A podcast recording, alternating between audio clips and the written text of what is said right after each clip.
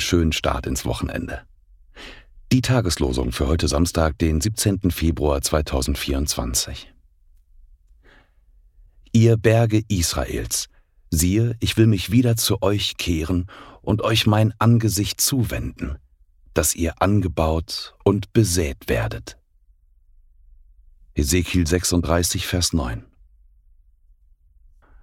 So seid nun geduldig, Brüder und Schwestern, bis zum Kommen des Herrn.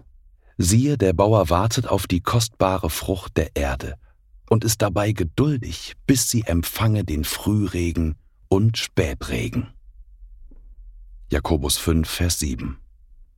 Die Losungen werden herausgegeben von der Evangelischen Brüderunität Hermann